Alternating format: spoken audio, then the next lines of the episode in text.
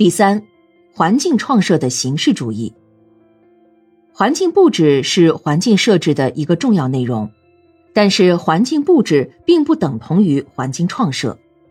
如果把环境创设仅仅当成是环境布置，只注重环境布置的美学价值，而不考虑其内在的教育作用，这就是环境创设的形式主义。形式主义的表现很多。但其实质就是没有从幼儿教育的基本内容着手，离开了内容而只追求表面形式。第四，幼儿参与性不够。幼儿参与性不够有两方面的表现：一是环境设置过程中幼儿参与性不够；二是由于环境中操作性内容过少，不利于幼儿自主活动。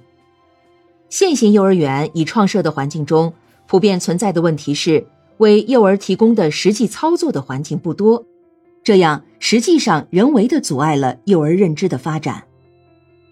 第五，缺乏爱的氛围。由于个别幼儿园教师言谈不文明，对孩子缺乏爱心，使用简单粗暴、训斥、讽刺，甚至惩罚的方法对待幼儿，造成幼儿怕老师、阿姨，不愿去幼儿园的现象。从而导致整个幼儿园缺乏爱的氛围，个别教师对幼儿不能一视同仁，使其中个别幼儿造成较大的精神压力。由此可见，幼儿园教育环境的创设首先要解决这些矛盾。此外，了解教育环境与幼儿学习效果之间的关系也是相当重要的。那么，现在我们就来说说教育环境与学习效果。实验证明。环境的空间特性可以直接影响人的行为，或者可以影响人的生理和心理变化，从而影响人的行为，影响到人与人之间的关系。正因为如此，一定的教育环境会对受教育者产生生理和心理的影响，从而影响到学习效果。首先，空间环境具有增强特性。正因为环境可以直接影响行为。因而，在幼儿园中可以刻意安排某种特定的环境，按理想方法来影响幼儿乃至教师行为，使优良的表现得以强化，从而产生积极的效果。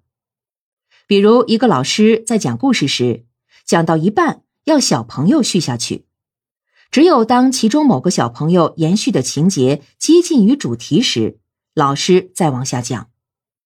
这样持续了一个月以后。就发现小朋友在听故事时，不但听得特别仔细，而且十分注重故事情节的变化，因为他们发现老师延续下去的情节总是同前段故事中某个主要情节有关。